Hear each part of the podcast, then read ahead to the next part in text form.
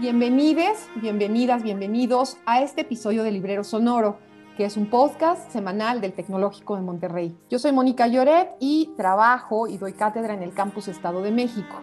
Hola, ¿qué tal? Buenas tardes a todos, todas, todes. Mi nombre es Mayra Rojas. Gracias por la invitación, Moni. Tengo el gusto también de compartir espacio laboral en el TEC de Monterrey, Campus Estado de México. Bienvenida, Mayra, qué gusto platicar contigo. Pues mira, hoy vamos a, charlar sobre la propuesta y, y, el libro de Betty, bueno, la vida también, ¿no?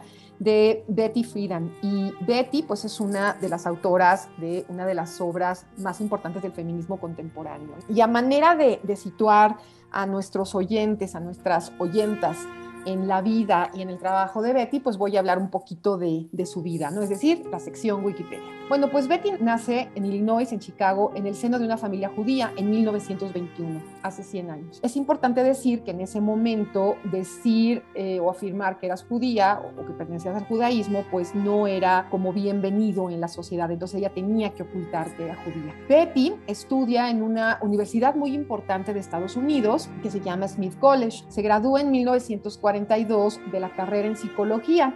Es importante decir también que Betty viene de una familia de clase media, media alta. Además de, ser psicóloga, entra a laborar en un editorial de un periódico. Empieza pues a hacer notas periodísticas y es importante decir que no solo empieza a trabajar en historias que tienen que ver con las mujeres, sino que también se acerca a las problemáticas de huelgas, a las disputas laborales, a la vida de los obreros de ese entonces, de las obreras, y también escribe sobre estas problemáticas, ¿no? Expresa su opinión sobre la precariedad del trabajo en ese momento en Estados Unidos.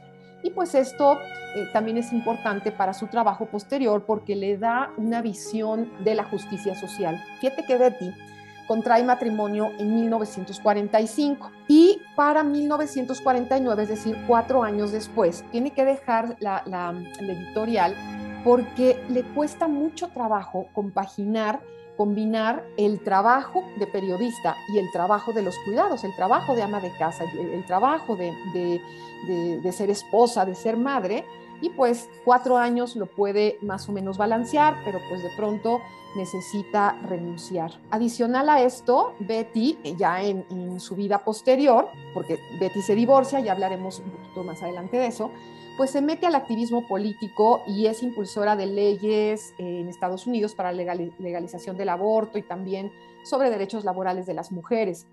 Pero lo que nos trae a, platicar aquí hoy, Mayra, es justo su obra que se llama La mística de la feminidad. En ese sentido, yo quiero preguntarte qué más nos puedes decir de la vida de Betty. Señalas muy interesante el asunto de, de su matrimonio. Me parece que esto es un parteaguas importante en la vida personal y profesional de ella. Efectivamente, su matrimonio eh, la tiene que hacer cambiar varias cosas, entre ellas, por ejemplo, la posibilidad de seguir estudiando. Aun cuando ella se gradúa con honores en psicología, esto la hace acreedora a una beca de posgrado, una beca bastante atractiva, que entonces su esposo era su novio, la presiona para que renuncie a ella. Cuando se casa con él, viene otro cambio importante y es tener que renunciar a su apellido y adoptar el apellido del esposo. Eh, deja, por supuesto, el ámbito académico, las posibilidades de seguir estudiando, el ámbito laboral y la hace adecuarse al modelo de familia clase media blanca de los Estados Unidos de posguerra, lo que la lleva incluso a mudarse a un suburbio clase mediero, donde entonces ya ella se dedica a ser ama de casa de tiempo completo. El ser ama de casa la hace reflexionar en primera persona, cosa que, que quiero subrayar y que se me hace muy importante porque de ahí que podamos comprender su obra más adelante. Pero también la hace observadora de la vida de sus excompañeras. Se dedica a, observar cómo vive y se dan cuenta que ellas también han tenido que renunciar a una posibilidad de desarrollo profesional para encajar en el modelo de familia norteamericana y asumir un nuevo estatus que es ser ama de casa de tiempo completo. Prácticamente quedan nulas las posibilidades de un ejercicio profesional. Eso lo ve en todas sus excompañeras y se plantea la pregunta,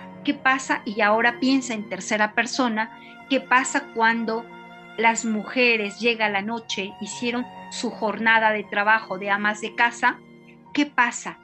¿Eso es todo? ¿Qué sigue? Y ahí es cuando ella empieza a descubrir, por supuesto, y me regreso a la primera persona, un malestar en su propia vida, que la lleva más adelante, por supuesto, a manifestarlo en la mística de la feminidad. Claro, y es, es, que es algo bien interesante porque no nada más es ser ama de casa, es ser una buena ama de casa y todas las expectativas que hay sobre esta etiqueta, ¿no? De ser buena ama de casa, que son, como bien dices, ¿no? Mujeres que han tenido pues, o, que han podido desempeñar algún puesto laboral cuando terminan sus estudios universitarios, es decir, tuvieron la oportunidad de llegar a la, universidad y tienen que sacrificar, vamos a ponerlo así, ¿no? Sacrificar toda esta carrera que ellas tenían, eh, ya sea de abogada, de doctora, de ingeniera, por los cuidados. Es decir, son mujeres que han logrado cierta independencia económica, pero que de pronto tienen que eh, cumplir este rol de la maternidad que es tan importante en el mandato de la, de la feminidad. Esto habla también de no solo perder ¿no? este, pues algún ingreso económico,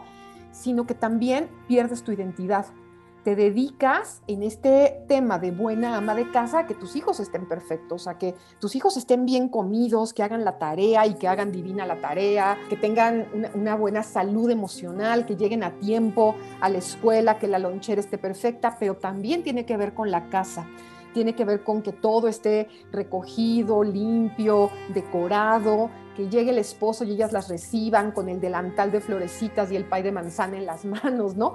Además, ellas arregladísimas, delgadas, ¿no? Como eran los, los modelos de, belleza occidental en ese momento, delgadas, maquilladas, labio rojo pintado, tacón. Y esto genera mucha presión sobre, sobre las mujeres. Y lo podemos ver, este, Mayra, en varias series norteamericanas y en la publicidad norteamericana en ese, en ese momento, porque los productos culturales no operan ajenos, ¿no? A cómo nos organizamos como sociedad. Generalmente, por supuesto, estamos hablando, ¿no? De, de mujeres de clase media alta, aunque también esto, si se lee en Latinoamérica, se lee en diferentes clases sociales, pero pues es algo muy propio de la cultura estadounidense. Es importante también, también decir que pues, te, quedas como sin un objetivo propio, te quedas sin una eh, sin una manera de cumplir tu plan de vida y carrera o hasta pierdes, ¿no? Tu plan de vida y carrera porque pues de pronto tienes que ver por los demás antes de por ti mismo. ¿Cómo, podemos conectar esto con ámbitos en, Latinoamérica? Lo que acabas de describir es como la, muerte simbólica de las mujeres, ¿no?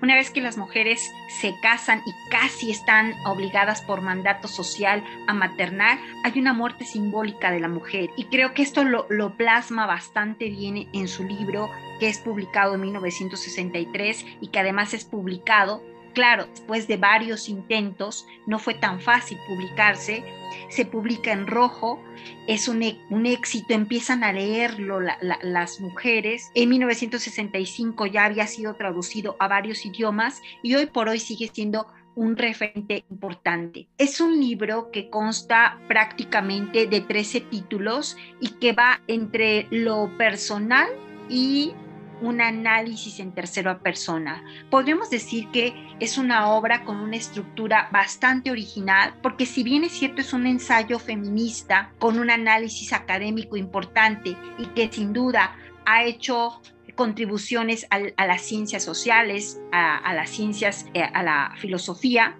¿sí? Eh, también es, un, es una autobiografía donde ella plantea qué sucede en la vida privada y que prácticamente es lo que tú decías. Las, hay una muerte simbólica de las mujeres y se les priva de alguna posibilidad profesional, de alguna otra posibilidad de, vida que no sea el, el, ser ama de casa. Es un ensayo feminista y creo que lo, lo interesante es que es pionera donde señala que todo lo personal es político. Y todo ello a mí me parece que no es otra cosa más que un pacto en el cual las mujeres quedamos totalmente excluidas. De ahí me parece que es el impacto de la obra de Betty Friedan. En América Latina, sin duda, tenemos un tema pendiente que es el asunto de los cuidados. Tanto el trabajo doméstico como el trabajo de los cuidados, que son dos cosas distintas en tanto la primera recibe una remuneración salarial,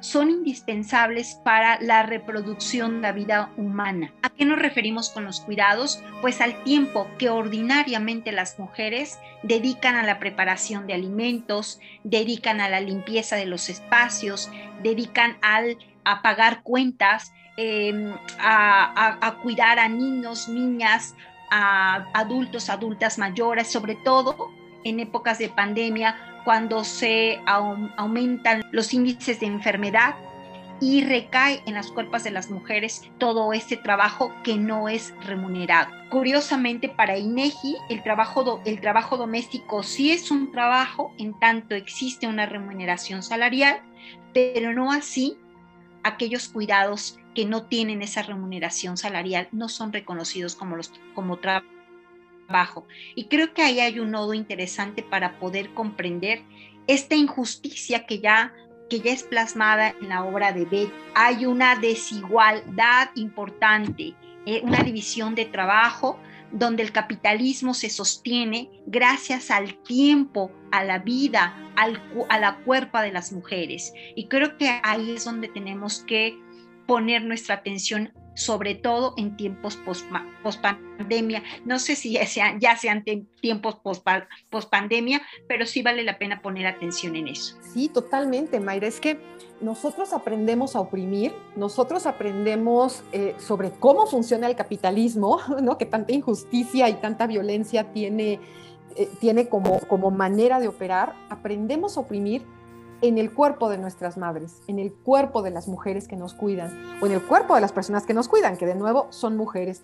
Y, por eso es tan importante traer la, obra de Betty a lo que nos está pasando, porque a 100 años de que ella nace, pero a unos quizá 70 años de, la obra de Betty, pues todavía seguimos eh, con esta discusión en el centro del feminismo, ¿no?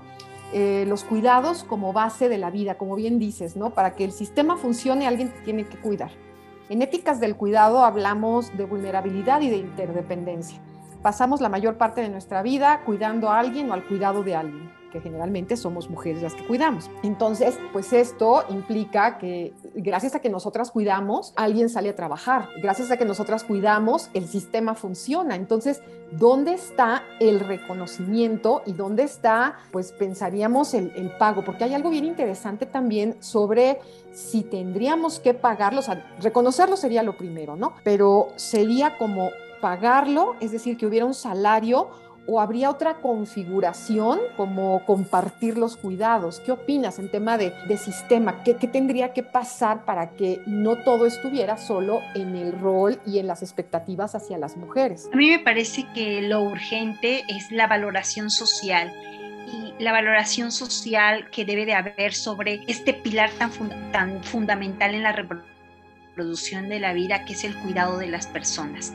Y en ese sentido, si quisiéramos hacer de esto algo más justo, por supuesto tendríamos que involucrar a más actores y uno de ellos es el Estado como el principal responsable de organizar el cuidado. Y en ese sentido, postular el cuidado como un derecho, debe ser un derecho de todas las personas. Porque tú has dicho algo muy importante, es parte de la condición humana. Nacemos necesitando cuidados, morimos necesitando cuidados. Entonces, ningún ser humano, ninguna persona es ajena a todo ello. Por ende, el Estado tiene que intervenir para la redistribución de los cuidados y, por supuesto, quitarles el género. No podemos seguir socializando el cuidado solamente y que solamente recaiga en el tiempo y en, el, en la cuerpa de las de las mujeres y niñas. Tenemos que hacer que se involucre el Estado, las comunidades, por supuesto, y eh, esto, esto lo dice la teoría del diamante del cuidado, y el mercado, aunque ojo con el mercado, porque esto no significa prácticamente que el cuidado se debe de convertir en una mercancía que la compra el mejor postor. Por ende, el Estado tiene que participar en ello. Creo que lo más importante es quitarle el género, visibilizarlo y algo muy importante que tú has dicho, el cuidado y la ética del cuidado, por supuesto, está comprobado que genera una serie de habilidades que entre otras nos hacen personas más humanas. A mí me llama la, atención cómo el trabajo del cuidado pasa totalmente desapercibido. La, la vida de las mujeres está ahí y no tiene una visibilidad. Recuerdo en algún momento preguntarle a mi sobrino quién, había limpia, quién había limpiado, planchado, lavado sus pantalones y no sabía quién. ¿Esto qué significa? Que, que dejamos ahí nuestra vida y por supuesto no es valorada. Y creo que esta debe ser una lección de la pandemia, valorar el cuidado y generar las políticas necesarias para que sea un derecho de las personas. Como verás, hay muchos puntos en la agenda pendientes. Creo que lo, lo interesante es recobrar esta obra por supuesto, y saber que es un tema que fue señalado desde la década de los 50 y que hoy necesitamos darle cauce, por supuesto. Claro, sí, no, tienes mucha razón. Se nos quedan muchas cosas aquí pendientes. Yo, yo sí quiero eh, que, si nos están escuchando eh, mujeres jóvenes, que sepan que tienen la posibilidad y la capacidad de decidir dónde quieren trabajar y dónde quieren poner su creatividad. Esto es algo bien importante y de nuevo, también esto es algo que nos deja la pandemia, ¿no? Que no se espere que la mujer, el, único trabajo que puede ejecutar es el de madre y aparte buena madre y, y, buena ama de casa. O sea, no nada más es el cuidado, sino hacerlo bien con todo lo que esto implica, ¿no? Y pues por supuesto que esto está en el pensamiento de muchas otras feministas, pero pues ahora tratando de, hacer honor a Betty y a 100 años de su nacimiento, nos viene muy bien hablar de esto, ¿no? Y, y sobre todo por lo que tú comentas, pandemia, Estado, mercado, etcétera, pues me parece muy interesante, Mayra. Y quisiera que siguiéramos platicando, pero pues bueno, tenemos que cerrar el podcast. Es un honor platicar contigo. Y pues bueno, espero que podamos continuar con esta discusión, a lo mejor desde la interseccionalidad, desde cómo se ven los cuidados a través de la raza, del género, de la clase social, de la discapacidad, etcétera, otros, otros mecanismos de opresión. Este, Mayra, muchísimas gracias. ¿Algo más que quieras decir? Eh, no, al contrario, muchas gracias, Mónica, por la invitación y bueno, pues a replantear este pacto social. Creo que esta es una tarea urgente. Gracias. Gracias a todas, gracias a todos, gracias a todes. Nos vemos pronto, nos escuchamos más bien. Bye. Bye.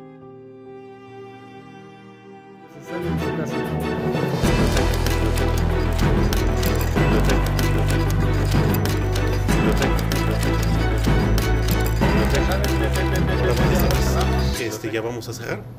En 10 minutos empieza el cerro.